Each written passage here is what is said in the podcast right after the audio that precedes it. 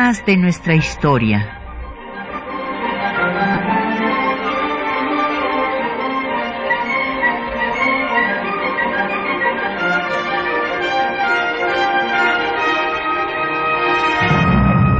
Un espacio que difunde el conocimiento del pasado para comprender nuestro presente.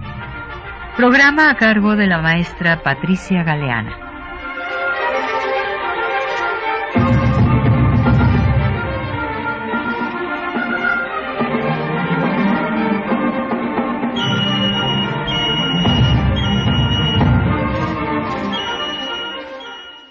Nos dedicamos el programa pasado a hablar de toda la historia tan difícil que fue conseguir el voto de las mujeres y bueno, tuvimos aquí, como recordarán, a la maestra Enriqueta Tuñón, especialista en el tema. Y entonces ahora vamos a hablar de lo difícil que ha sido, porque todavía sigue siendo, que las mujeres ejerzan el poder. E inclusive hace muchos años hicimos en el Archivo General de la Nación una exposición que le pusimos así de el voto al ejercicio por el poder. Y tenemos el gran gusto de que nos acompañe aquí en cabina la maestra Delia Selene de Dios Vallejo. Bienvenida, Delia. Gracias por estar aquí con nosotros. Ay, muchas gracias, doctora. Eh, la, agradecida soy yo. Pero nos hablamos de tú. Muy bien, Pati. Muy por bien, favor. Bueno, pues como cada viernes en temas de nuestra historia, tenemos publicaciones para nuestros radioescuchas y en este caso vamos a darles eh, la obra eh, rompiendo el techo de cristal, que es eh, la última publicación de la Federación Mexicana, bueno, no la última, la más reciente, porque luego cuando dice una última es como si ya no fuera a haber más, y, ya está en prensa la descriminalización de las mujeres en México. Y en Rompiendo el Techo de Cristal es una obra que reúne a especialistas que tratan el tema de cómo hay que romper este techo, este techo invisible, pero que está ahí porque es un techo cultural que no deja que la mujer avance y eh, vamos a este, encontrar artículos importantes de mujeres que han sido rectoras en nuestra universidad y que hablan de cuál es el desempeño de las mujeres en la educación. El grupo de economistas hablan de cómo independizarse financieramente y la mujer en la ciencia y lo que lo que está haciendo pues para desarrollarse en las diferentes áreas del conocimiento. Entonces, ya menos tenemos 10 ejemplares a su eh, disposición y eh, también tenemos 10 ejemplares del catálogo del Museo de la Mujer Así es que ahora esperamos que casi todo mundo alcance libro. En esta, el museo, como ustedes saben, es un museo universitario. Está en la antigua casa de la imprenta universitaria. Eh, justamente fue inaugurado por el doctor José Narro. Es la calle de Bolivia 17. Así que si no lo ha visitado, pues ahora no deje de hacerlo y aquí tiene el catálogo para ver eh, lo que trata. Es un museo que ve la historia de México con perspectiva de género. Llámenos, tenemos a su disposición los teléfonos 55 36 89 89, una alada sin costo 01 800 505 26 88 un correo de voz 56 23 32 81, un correo electrónico temas de nuestra historia arroba yahoo.com.mx y en Twitter nos puede seguir en arroba temas historia y en Facebook temas de nuestra historia UNAM. Y escuchar el programa en línea en el www.radiounam.com unam.mx, ahí queda una semana por si ahora llega usted a su trabajo y no puede seguir escuchándonos. Bueno, pues quisiera yo decir que la maestra Delia Selene de Dios Vallejo es catedrática de tiempo completo de nuestra universidad en la Facultad de Ciencias Políticas y Sociales. Ella es socióloga y es directora del Cineclub de Género del Museo de la Mujer, precisamente que es todos los martes, ¿verdad, Delia? A las seis de la tarde. No, no, a las cuatro. de la tarde, a las perdón. cuatro de la tarde. Acaba a las seis. Sí, sí, sí. Los martes, como dice, dice en Tabasco, llueve, truena, relampaguee. Ahí estamos para presentar verdaderas maravillas de la cinematografía mundial con perspectiva de género. Muy bien. Y bueno, también justo eh, la maestra Delia Selene en la Facultad de, Ciencias Políticas y Sociales, pues ha dado por muchísimos años eh, la cátedra de Sociología del Cine, de Sociología de Género, y bueno, es autora de siete libros, eh, de muchos capítulos de libros, ha participado en cuatro conferencias de Naciones Unidas sobre el tema de género, feminista de toda la vida y miembro de la Federación Mexicana de Universitarias y ha recibido muchos reconocimientos por su trabajo en favor de las mujeres. Delia, pues vamos a ver, finalmente, después de que en el siglo XIX hubo algunos intentos, las cartas que se mandaron tanto al Congreso de 24, una carta, que tengamos noticia, conocimiento, una carta al Congreso de 24, al Congreso de 57 también sabemos que hubo otra carta con 46 firmas, pues no se consideró que la mujer hubiera salido del círculo del hogar, decían, y no tenía necesidad de meterse en la política. Y ya sabemos todos los argumentos que se masculinizaría, que dejaría de ser buena madre, buena esposa, que era doble voto para el hombre casado y eh, rompía la equidad con el hombre soltero, que era el voto para la Iglesia católica. Y esto pues se reforzaba después ya de la revolución eh, ya en la rebelión cristera por el, la participación que tuvieron las mujeres en la rebelión cristera y lo que había pasado en España eh, cuando se había dado el voto a la mujer en 1933, pues no les faltaba razón, o sea, eh, allá en España votan las mujeres y pues votan todas a la derecha porque en efecto estaban controladas por la iglesia.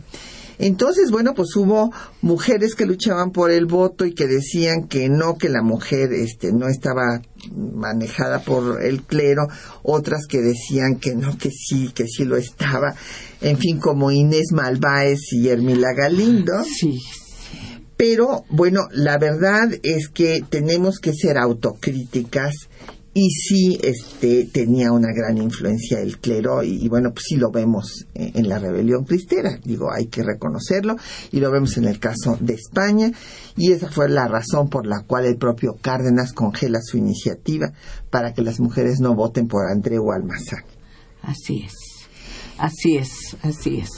Y entonces, bueno, pues ya después de que pues viene primero el voto eh, en la ciudadanía, para la ciudadanía limitada eh, con alemán, y después eh, el voto ya con Ruiz Cortines a nivel federal, después de que Naciones Unidas ya había firmado la Convención de Derechos Políticos de las Mujeres, pues entonces tenemos que pasa todavía pues un cuarto de siglo para que tengamos a la primera gobernadora que es Griselda Álvarez. Entonces vamos a ver qué pasa entre 53 y 79.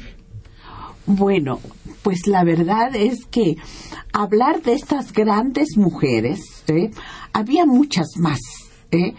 Es más, habíamos muchas más. Yo quiero decir que tuve la oportunidad eh, porque entonces era muy jovencilla, tenía 15 años, iba, pero ya estaba, como ya estaba en preparatoria, tenía oportunidad de reunirme con las compañeras que eran del Partido Comunista, que todavía en la clandestinidad, una serie de situaciones que se dieron, pero que eran profesor, algunas de ellas, como Luz Ofelia Guardiola Guzmán, que era profesora normalista, pero también era economista y ella me hizo favor de darme un libro que se llamaba la que se llama de Augusto Weber que se llama La mujer y el socialismo. La verdad es que habla, hace un recorrido histórico de esta eh, situación patriarcal de la historia, que no la voy a repetir porque si no, luego se nos va el tiempo. Vamos a hablar de Griselda. Pues Griselda también era profesora normalista. Venían de toda esa tradición de las maestras eh, que tenían un pensamiento muy avanzado para su época. ¿Verdad? Pero, pero ella era más joven que estas personas de las que hablo, que de los 30, que tuvieron prácticamente la oportunidad ya, después de haber luchado tanto, de tener el voto y que es cierto, ¿eh? el general Cárdenas lo congela a causa de este temor que fuera para atrás la revolución, los principios de la revolución mexicana y el despegue de nuestro país como nación, nación próspera. Bueno, pues eh, Griselda, ¿eh?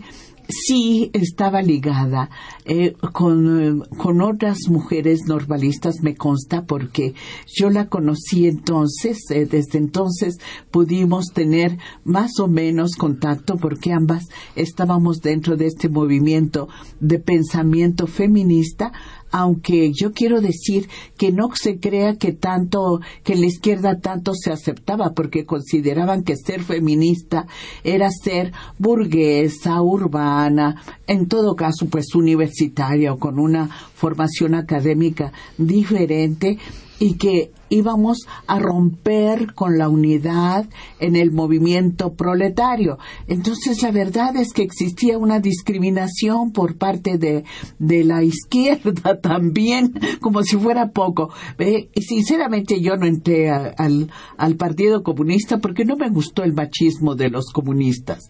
Eh, no todos, hay que aclarar, como en todos lados, como en todos lados.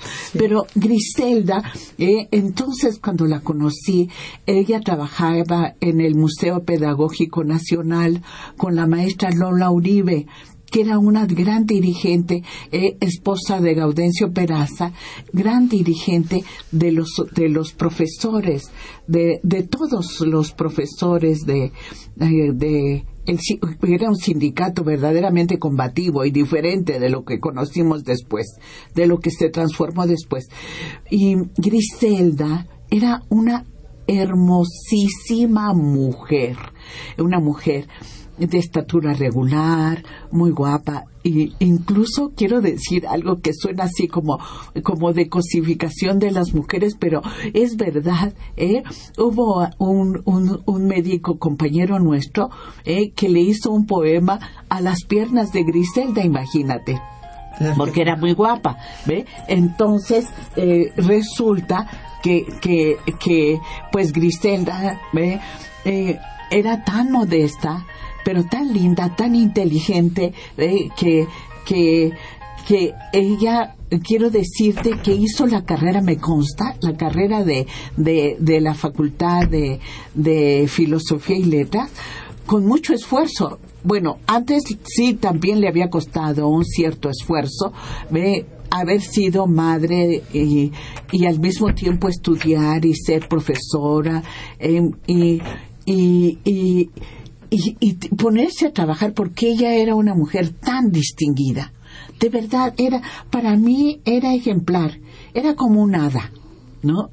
Porque yo era una chamaca, quiero decir. Entonces, pero luego trabajamos juntas para el Instituto Mexicano del Seguro Social y en una época muy interesante para el país porque era el estado de bienestar y tuvimos oportunidad de imaginar otro mundo, de mirar por las, por las familias de los trabajadores de todo, tanto de los, trabajo, de los trabajadores de cuello azul como de cuello blanco, y de sus familias en otras condiciones. Y se generaron las prestaciones sociales en un equipo extraordinario de extraordinario. Bueno, pues Griselda estaba ahí, eh, de fundadora, y además trabajó luego en la Secretaría del, de la Secretaría de Salud y en muchas otras cosas más. Es decir, Griselda era maestra normalista, era educadora por antonomasia, era política, ¿eh?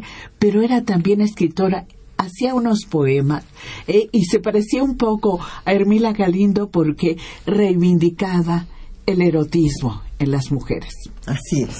Vamos a hacer una pausa, ahorita seguiremos hablando de mujeres, mujeres que han ejercido el poder y vamos a escuchar una canción muy simpática de José Molina sobre la mujer donde habla pues de las mujeres que todavía eh, se la pasan trabajando mañana, tarde y noche en la casa y lo peor del caso es que creen que no trabajan porque no tienen una remuneración por este trabajo. así es, no es reconocida.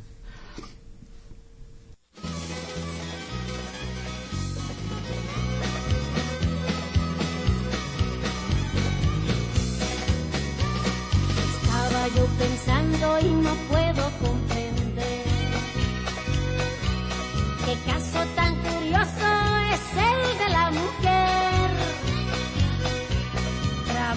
como un burro y a la hora de cobrar le dan una patada y vuelve a trabajar.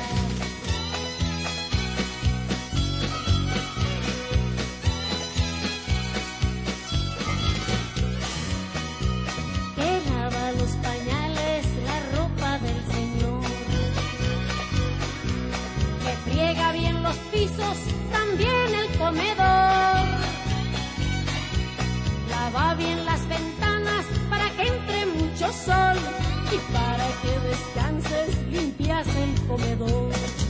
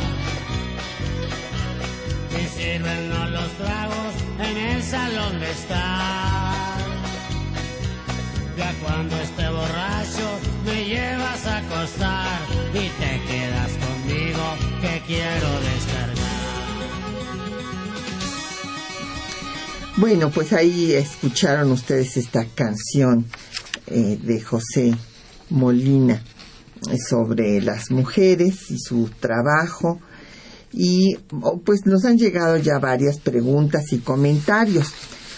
Primero, don Efraín Martínez nos dice que en qué consiste el poder del voto. Bueno, el poder del voto es poder tomar parte en, en la decisión de quiénes van a ser los legisladores, quiénes van a gobernar en los tres niveles de gobierno, en las presidencias municipales, en los estados, en el gobierno federal. Y don Efren, fíjese usted, como eh, lo dijimos en el programa pasado, que México fue de los últimos seis países de América Latina en dar el derecho del voto a las mujeres, o sea, en reconocerlas como ciudadanas y en poder primero ejercer a nivel municipal, porque primero se los dieron en, la reforma del 47 de Miguel Alemán solamente para los municipios. Y hay, no obstante, algunos gobernadores que lo dieron desde la década de los 20 para decir un poquito cómo fue el proceso, hay que recordar que las mujeres se organizaron a partir de tener derecho a la educación y las maestras normalistas fueron decisivas en el proceso revolucionario, participaron eh, organizando grupos desde los clubes, de, vamos, desde el Club Liberal Ponciano Arriaga participaron las maestras normalistas. Esta, por eso sus, ya se toma en cuenta el derecho que tienen las mujeres a que se reconozca su trabajo en la casa, que eso está en el programa del Partido Liberal Magonista de 1906.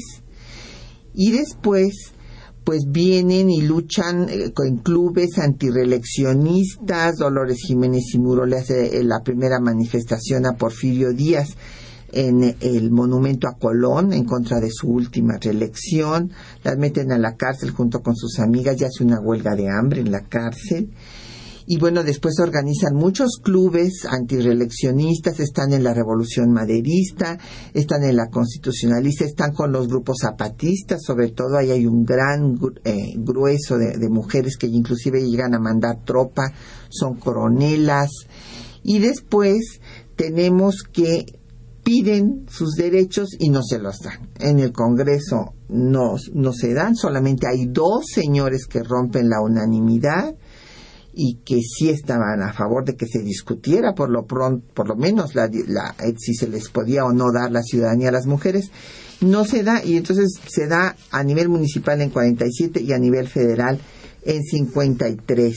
Y bueno, pues ese es el poder del voto, el poder tomar parte en las decisiones que nos afectan a, todo, a todos y a todas a nivel tanto legislativo como ejecutivo. Y don Jorge eh, Virgilio, le agradecemos su nota personal. Don Jorge, muchísimas gracias. Y también, eh, pues nos dice que hablemos de María Lavalle, con muchísimo gusto. Yo quisiera mencionar, bueno, antes de tener una primera gobernadora que es de, quien nos estaba hablando, la maestra Delia Selene, eh, que fue gobernadora en 1979, pues entre el 53 que se da finalmente en la reforma constitucional para el voto y el 79 bueno pues hay diferentes va habiendo diferentes avances. Por ejemplo en 54 Aurora Jiménez es la primera diputada. Es una diputada suplente por eh, Baja California. Ella era abogada una abogada nayarita e hizo un papel muy avanzado porque en, el poquito tiempo que tuvo la legislatura, estuvo en la legislatura, eh, pues luchó por la atención a la infancia, para las madres desamparadas, para las campesinas y lamentablemente murió muy joven a los 32 años en un accidente. Sí, bueno, es cierto. ¿eh? Aurora Jiménez de Palacios ¿eh?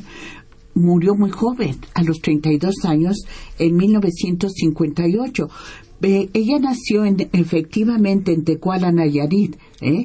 pero ingresó a la Universidad de Guadalajara y estudió Derecho, cierto, pero radicó muchos años en Mexicali. Se fue a radicar a Mexicali y en Mexicali estuvo impulsando y lo lograron que el territorio de Baja California, que era un territorio digamos como aparte se convirtiera en un, este territorio formara parte como Estado de la República. Sí, luchó para es muy importante. Esa jerarquía claro, como Estado. Claro, claro. Fue muy importante esto que hizo y como planteas, eh, Patti, así es, tomó en cuenta algo que ahorita es una situación muy delicada para el mundo, pero especialmente para México, a los migrantes, a la alimentación de la población de menos recursos. Es decir, le preocupaba efectiva y realmente con mucha autenticidad estas cuestiones de nuestra población mexicana.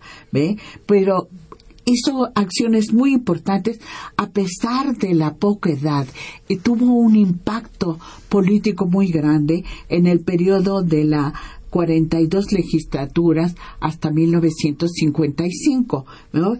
Pero, pero lo que pasa es que fue, fue, tan importante y tan grande su impacto que en 2008 la Cámara de Diputados dio su nombre a uno de los auditorios de su recinto actual, ¿no? ¿Eh? Cuando se conmemoró, con, bueno, se conmemoró un Día Internacional, 8 de marzo. Un ¿eh? Día Internacional de, de, de, la, de la, Mujer. Este. Bueno, pues además de Aurora Jiménez, es importante recordar que cuando las mujeres votan por primera vez en 1955, pues se elige a cuatro diputadas. Margarita García Flores por Nuevo León, Marcelina Galindo Arce por Chiapas, Guadalupe Ursúa por Jalisco y Remedios Albertina Ezeta por el Estado de México. Eh, pues de ellas cabe recordar que Margarita García Flores pues había sido, eh, yo tuve oportunidad de hacerle una entrevista al respecto, había sido de la que había encabezado el grupo femenil del de eh, PN, no, PRI, ya era el PRI. Ya era el PRI. Ya sí. era el PRI y que le pidiera a Ruiz Cortines el voto. Pero la verdad fue de lo más deprimente.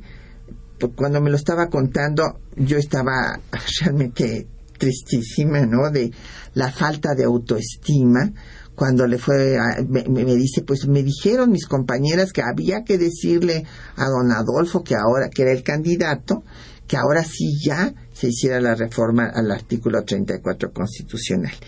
Y entonces, pues me armé de valor y les dije, pero yo no voy sola, acompáñenme, imagínense, empezando por ahí.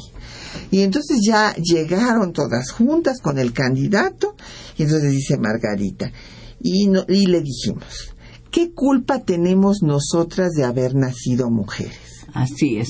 Imagínense qué vergüenza, en lugar de sentir el orgullo de ser mujeres, pues decía, pues ni modo, nacimos mujeres, pero pues también tenemos derechos políticos, pero no era la forma de decirlo. Es normal en Margarita. Bueno, la conocí muy de cerca, porque también, bueno, pareciera que la jefatura de prestaciones sociales del Instituto Mexicano del Seguro Social era el reducto para que reconocieran a las mujeres valiosas o las mujeres que tenían algún impacto político en el, en el, en el país, porque Griselda fue jefe de prestaciones sociales. Margarita en 1958 fue jefe de prestaciones sociales. ¿eh? Bueno, María Lavalle Urbina no, pero Aurora Reyales sí. ¿no? Porque habían sido diputadas, porque habían sido, bueno, María uh, Aurora Reyales era profesora, profesora, pero profesora rural de las que, que sacan del sexto año para que vayan a capacitar a la población. Ella fue profesora rural, no más, ¿eh? y la conocí bastante bien, pero fue jefe de prestaciones sociales.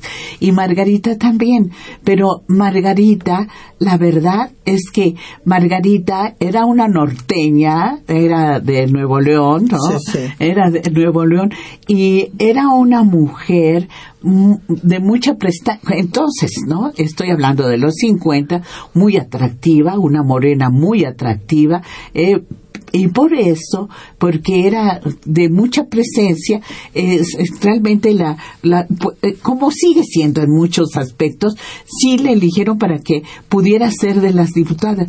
Es más, era la dirigente de las mujeres del PRI, sí. pero la verdad no tenía esta formación que ya traían todas las otras mujeres que habían estado luchando durante todo este tiempo, de los 30 los hasta los 30, 50, claro. eh, toda las esa solidez comunistas, las del. Frente Único pro por los, de los derechos mujer. de la mujer, inclusive las mujeres de la, la Organización Panamericana, etcétera, una gran cantidad de organizaciones, ¿no? Eh, Pero ella no tenía esa formación, no tienes toda la razón. nada, por eso es que y además lo que sí tenía era la formación tradicional, ¿no? Es decir, por eso De- esa esa actitud de la pero pero carácter sí tenía, ¿no? Eso sí me consta, ¿eh? y era una mujer noble.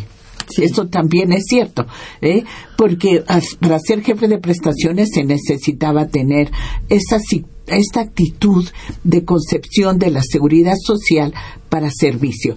Pero, pero Margarita, la verdad es que a Margarita le cayó en charola de plata lo del poto por su condición de ser ya diputada, siendo joven, siendo hermosa, pero, y, había estudiado eh, derecho, pero no sé a ciencia cierta si se recibió o no, porque tuvo una serie de problemas al respecto. Sin embargo, eh, era aconsejada por las otras mujeres que sí tenían esa formación. No creas que les cayó, mira, que les cayó muy en gracia, porque me lo comentaron. ¿eh? porque yo andaba ahí eh, eh, seguidora de mis amigas, porque esta es la verdad. Por eso llegué a formar parte de la organización. Pero, pero quiero decirle eh, que, que Margarita, la verdad es que sí requería el apoyo de las demás, porque ella no tenía esa formación, no la tenía. aunque su vida fue fue realmente por ese camino en razón que estaba en prestaciones sociales y en prestaciones sociales sí contemplábamos el aspecto de la liberación femenina porque fueron las mujeres las que participaron en ese tipo de trabajos ¿eh? para el bienestar de la población. Muy bien, y de doña María Lavalle vamos a hablar al regreso, don Jorge, no se nos ha olvidado. Ahorita hablamos de él. Nada más vamos a hacer eh, la pausa para escuchar los textos que les seleccionamos para esta mañana. Ustedes van a oír ahí el discurso de Aurora Jiménez, esta primera diputada que hizo una brillante labor, eh, fue magnífico que fuera la primera y que hiciera un, un trabajo destacado. Y después también van a escuchar a eh, María Lavalle, que fue una de las dos primeras senadoras, y eh, también a la primera gobernadora, Griselda Álvarez. ¡Ay, qué maravilla! ¿eh?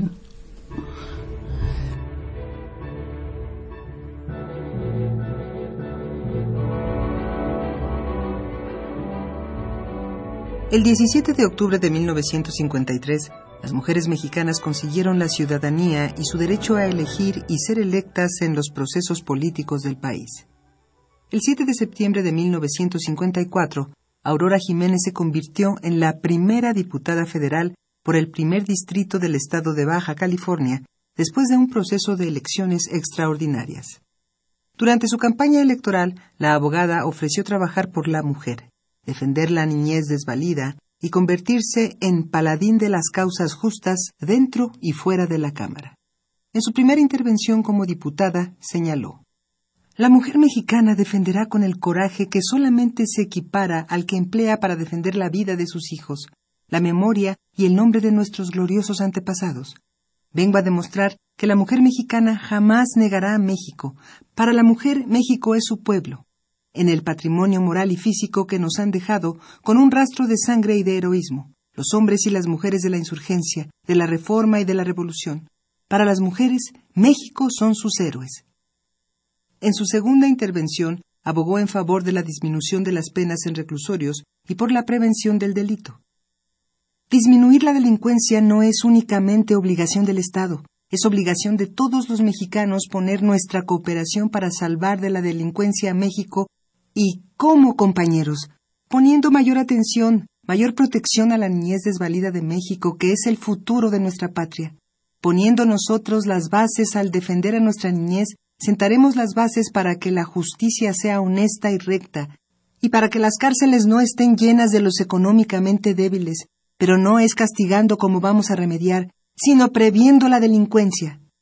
En 1964, María Lavalle Urbina y Alicia Arellano Tapia se convirtieron en las primeras senadoras de la República por el estado de Campeche. La Valle Urbina era profesora normalista y licenciada en leyes. Fue representante de México ante la Comisión de la Condición Jurídica y Social de la Mujer de la ONU y magistrada del Supremo Tribunal de Justicia del Distrito y Territorios Federales. En 1965 fue nombrada presidenta del Senado de la República. Escuchemos fragmentos de su discurso.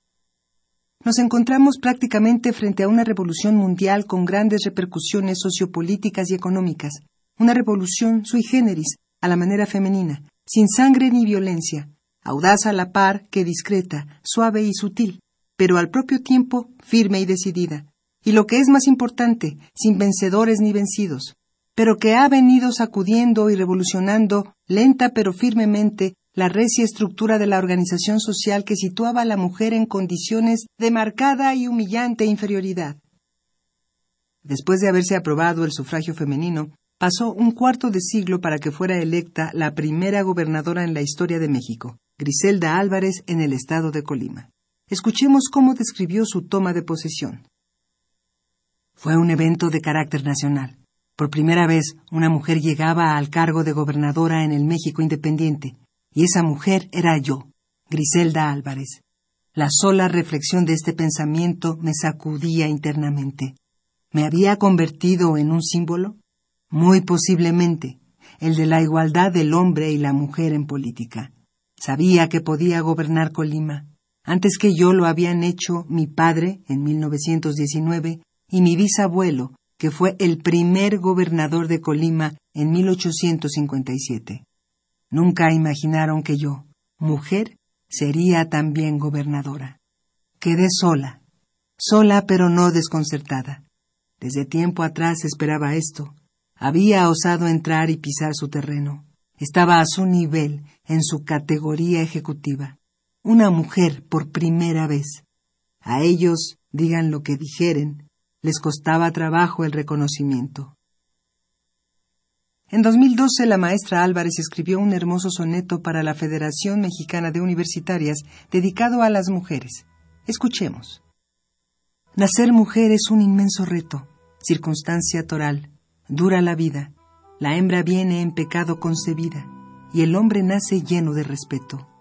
Buscas no ser objeto, ser sujeto con tu ovárica fuerza sostenida, para luchar con alma dividida porque no en todo lograrás boleto.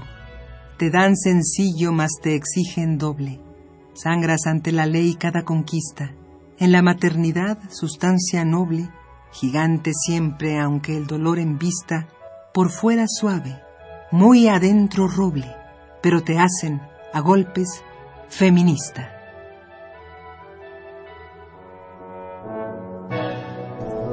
Bueno, pues nos han llegado muchísimas preguntas, Celia. A ver si nos da tiempo de irlas contestando. A ver, eh, primero, don Oscar García Alcántara realmente nos hace una lista como de 10 o 12 preguntas, a ver cuántas alcanzamos, don Oscar. Nos pregunta que, este, primero lo del voto, que en qué países se dio primero el voto. Bueno, fue en Nueva Zelanda 1893. Después en Australia se dio solo para las mujeres blancas en 1902. En Finlandia es la que tiene el mérito de dar el voto eh, a las mujeres sin ninguna condición en 1906 y en Gran Bretaña se les da en el 18, pero solamente para las que tenían 30 años eran propietarias o tenían un título universitario. Y en Estados Unidos en 1920 y en Ecuador en 1929. Eh, esto eh, para contestar a una de sus preguntas. Ahora, en cuanto al tema de las que no quieren decirse feministas y que el feminismo es un peligro para la sociedad y todas esas cosas, don Oscar, es que no saben lo que es el, perdón. Sí, no está muy bien, no saben lo que es el feminismo. Así es. Yo les recomiendo que hagan algo tan sencillo como ver el diccionario de la Real Academia de la Lengua Española, que pues es la que hablamos, y ahí vean lo que dice el feminismo. El feminismo es una doctrina social que busca que las mujeres tengan los mismos derechos que se le han dado a los hombres, o sea que no haya discriminación por razón de género. Eso es el feminismo. Y bueno, obras sobre el feminismo, bueno, pues hay muchas. aquí nuestra experta les va a recomendar algunas de Sí. ellas. ¿Qué les recomendarías Bueno, que mire, leyera a Don la verdad, la verdad me da mucha risa porque este señor eh, que no ha pensado, en principio, mira, Patti, estamos tú y yo aquí porque somos universitarias en razón de que tuvimos la oportunidad de ser educadas. Esto no era un derecho que se les daba a las mujeres. ¿no? Aquí- Yo les digo, pero ¿cómo dicen ustedes? A ver, dime, ¿estás de acuerdo en que las mujeres se eduquen? Sí. ¿Estás de acuerdo en que las mujeres reciban herencia? Sí. ¿Estás de acuerdo en que, en que tengan el derecho a elegir con quién cansarse? Sí. ¿Estás de acuerdo en que trabajen y obtengan remuneración? Sí. Ay, pues tú eres feminista. Pues sí. ¿Eh? Tú eres feminista. Si estás de acuerdo en que tengamos los derechos y los ejerzamos como persona, como seres humanos, eres feminista. Así que, pues no, no sea, como diría alguna gente, no, no muy recomendable, no se hagan bolas, no, perdón por ser tan coloquial, pero me da tanta risa que digan que es un peligro cuando, por- lo contrario, es una liberación del género humano. Como siempre lo decimos, es una revolución que no estalla, sucede en la vida cotidiana, porque es la democracia en el país, en la casa eh, y en la vida personal. Claro, y bueno, ha sido una revolución pacífica y Así es, silenciosa así es, y la más es. profunda de la historia de la humanidad. Así es, y seguirá siendo en tanto las cosas no cambien, ¿eh? que se siga pensando que las mujeres somos un peligro, pero hombre, somos las, como decía Griselda, somos la mitad de la población y como si fuera poco, las madres de la otra mitad. Ah, sí, eso lo decía Griselda, era muy linda. Don Jorge Morán nos pregunta, dice que hay una este, iniciativa en el Politécnico para que se desarrolle la carrera de técnico universitario superior de ama de casa profesional. Bueno, yo diría que de amo, también de amo de casa profesional, porque nada más la mujer es la que tiene que hacer el trabajo doméstico, también los hombres. Dice don Jorge que esto lo están pensando para que sea reconocido el trabajo doméstico y que y lo que esto implica en cuanto realmente a capital, o sea, lo que cuesta el eh, pues todos los días a- hacer la limpieza de la casa, lavar la ropa, cocinar, etcétera. Como usted sabrá, don Jorge, seguramente hay una nueva convención de la Organización Internacional del Trabajo, la 189, que ya eh, acaba de entrar en vigor, es la convención del el año pasado. Ya hay varios países que la han suscrito, México todavía no la suscribe, y es justamente para reconocer el trabajo doméstico. Pero para eso no se necesita eh, hacer una carrera profesional. De hecho, eh, las mujeres siempre hemos ejercido tal profesión, así entrecomillado, pero no, y se trata de que también para que los hombres no sean eh, los en, en la esperanza de vida al nacer, tengan más esperanza de vida al nacer, que ya no sean tan machines, y porque eso les ayudará a sobrevivir y sobrevivir bien, a vivir bien. Si saben hacer los trabajos domésticos, eh, van a ser más felices, porque van a ser más felices a sus hijos, a su, a su familia en general. Claro. ¿no? Y unos y otros eh, tenemos que, que, que pensar en esta colaboración solidaria. Y don David Tesosomo, de Atizapán, eh, le gusta mucho el programa, muchísimas gracias, don David, y eh, nos dice que quién fue la primera presidenta municipal. Bueno, le voy a decir primero, Rosa Torres, cuando Felipe Carrillo Puerto, que fuera el presidente del Partido Socialista del Sureste y gobernador de Yucatán en 1922, llega al poder, él considera que la Constitución no dice el sexo de los votantes y que por lo tanto, que ese fue uno de los argumentos del frente por mucho tiempo, no había que reformar la Constitución porque no estaba prohibido que las mujeres votaran. Entonces, él les dio esa facultad en el estado de Yucatán, fue el primer estado, y ahí hubo la primera regidora, que fue Rosa Torres, que esto se, de- después va a haber una presidenta municipal por aquí, otra por allá, o sea, muy poco a poco en este periodo hay que decir, don David, que todavía hoy solamente de 2.440 municipios que tenemos en el país, más de como 160, me parece que son 169, los únicos, o sea, el 7.7% que están gobernados por una presidenta municipal. Ahí vemos todavía todo lo que nos falta, De empoderamiento. de, eh, sí, por avanzar. ¿no? Claro. Vamos a escuchar otro poco de música.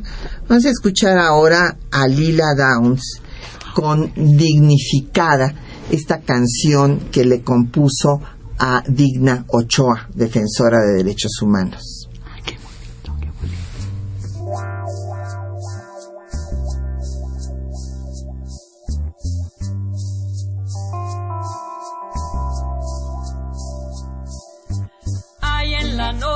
Un grito y se escucha lejano. Cuentan al sur, es la voz del silencio. En este armario hay un gato encerrado. Porque una mujer, porque una mujer defendió su derecho.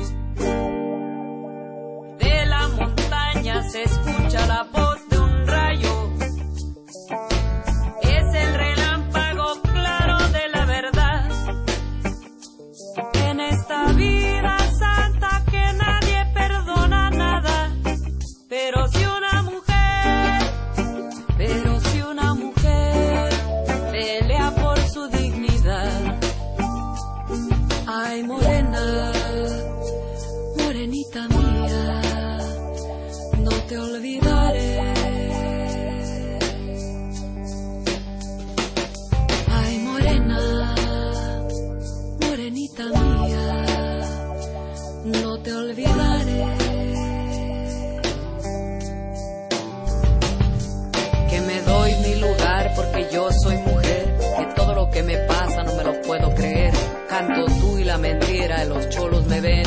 Lo quiero, no quiero, es mi gusto querer.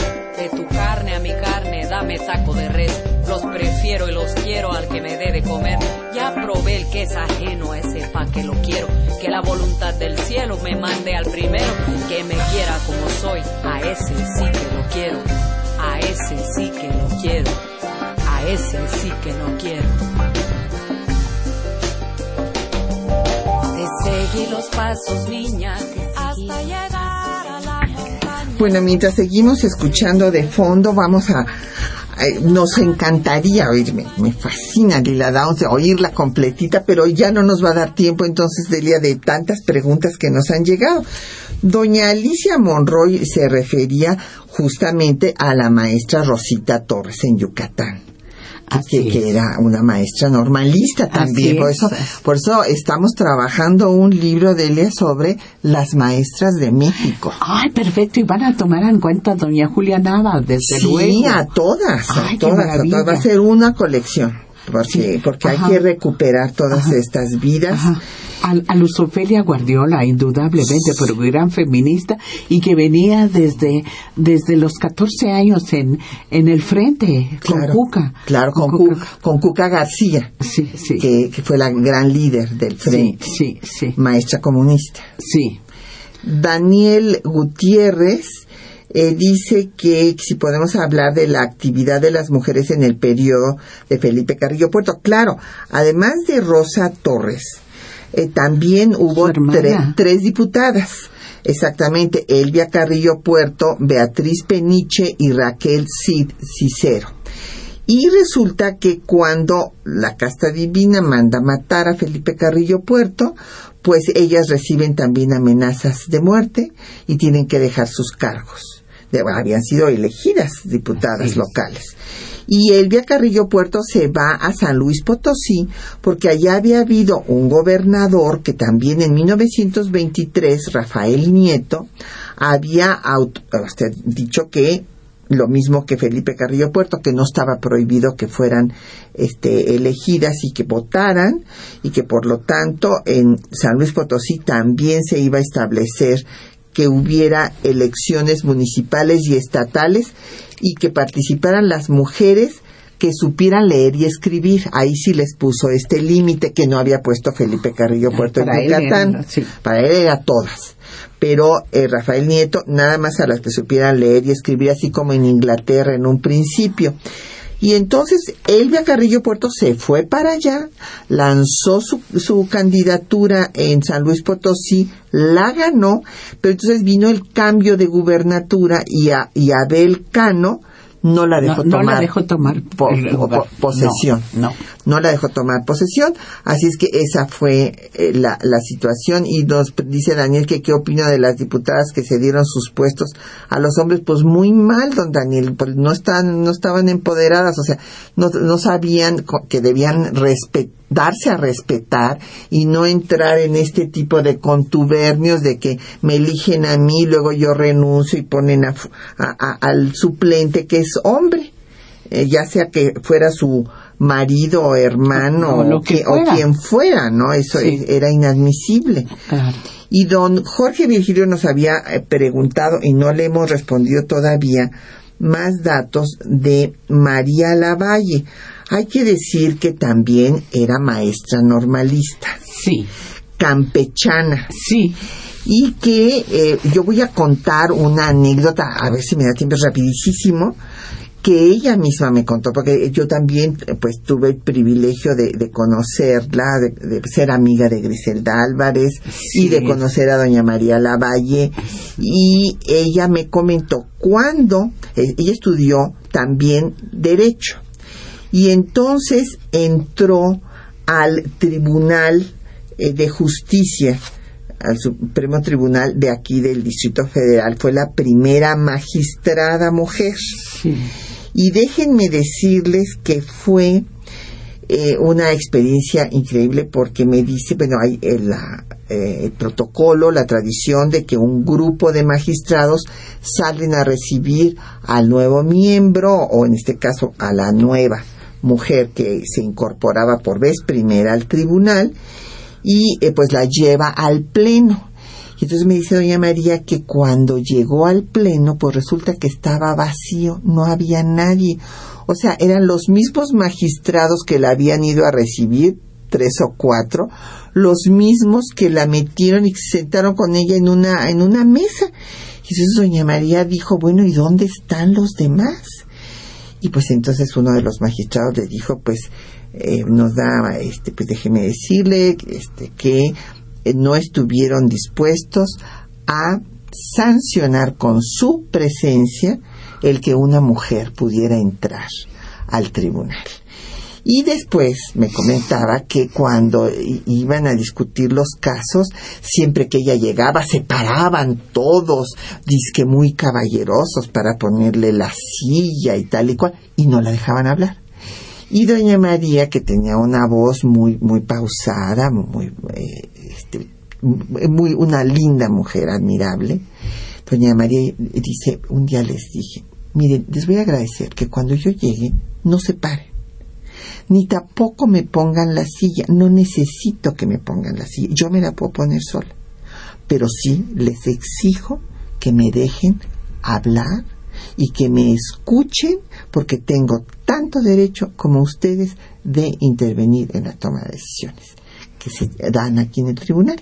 Entonces, estas mujeres tuvieron que abrir brecha, dar una batalla terrible para eh, lograr ser respetadas, aunque ya habían ganado estas posiciones, pero de todas maneras sus compañeros no las dejaban.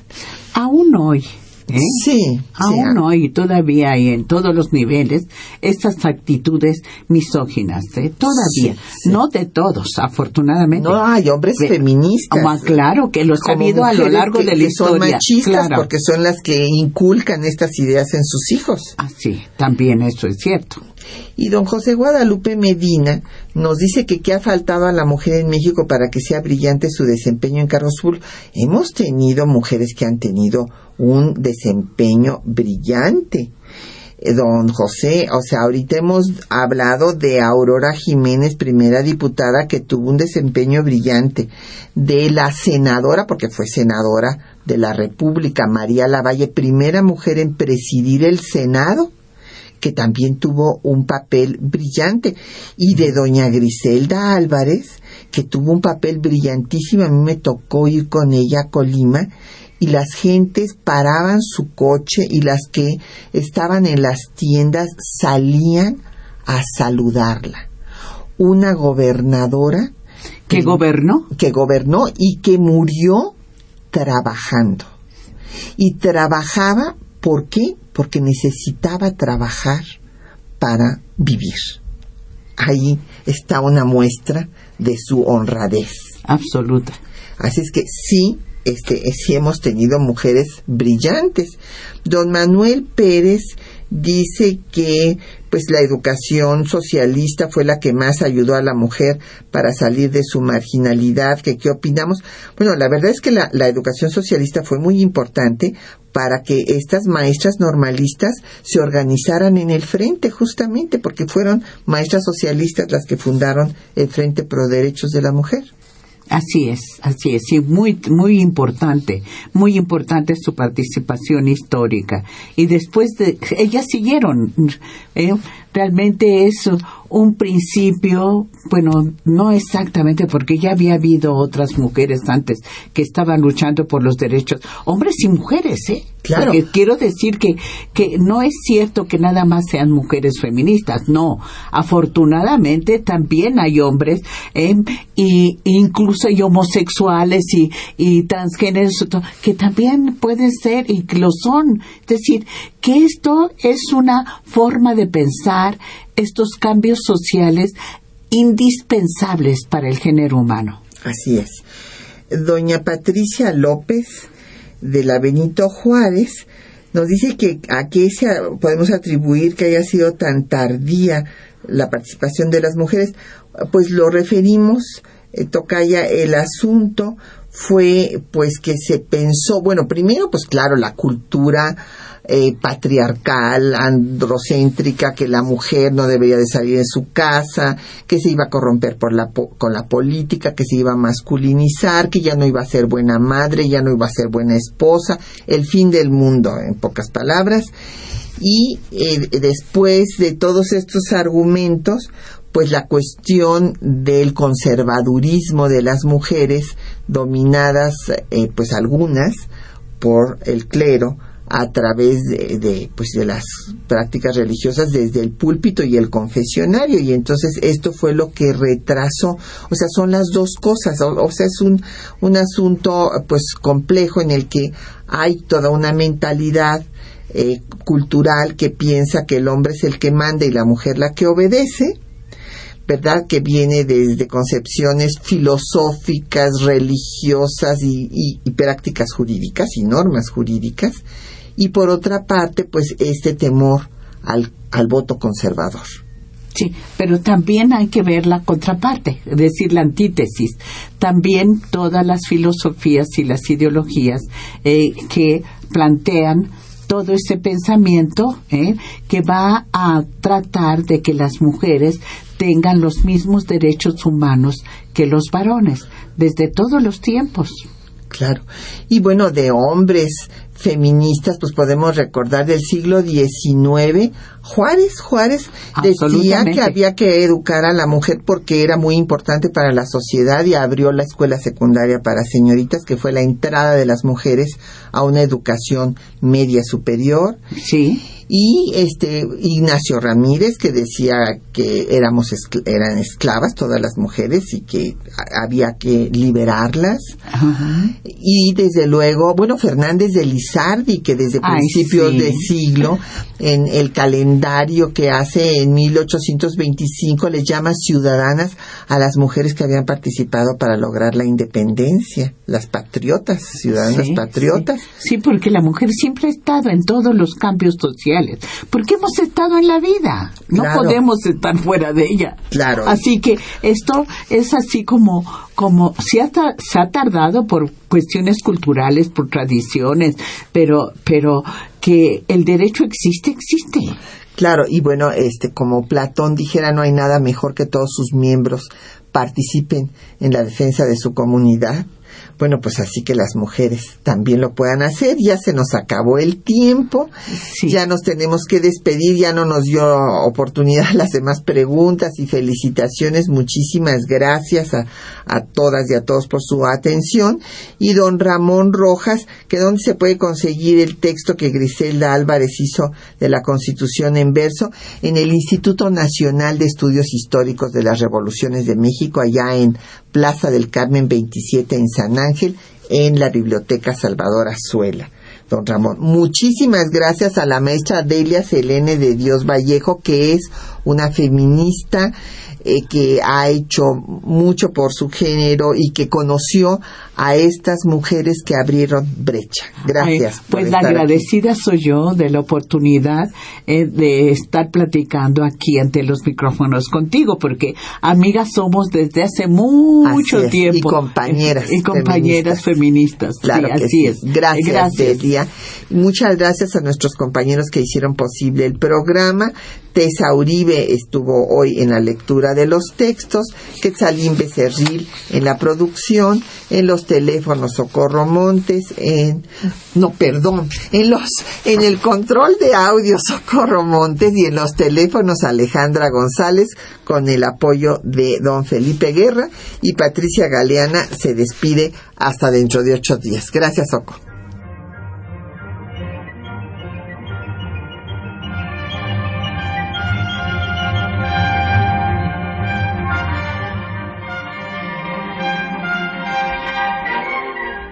De nuestra historia.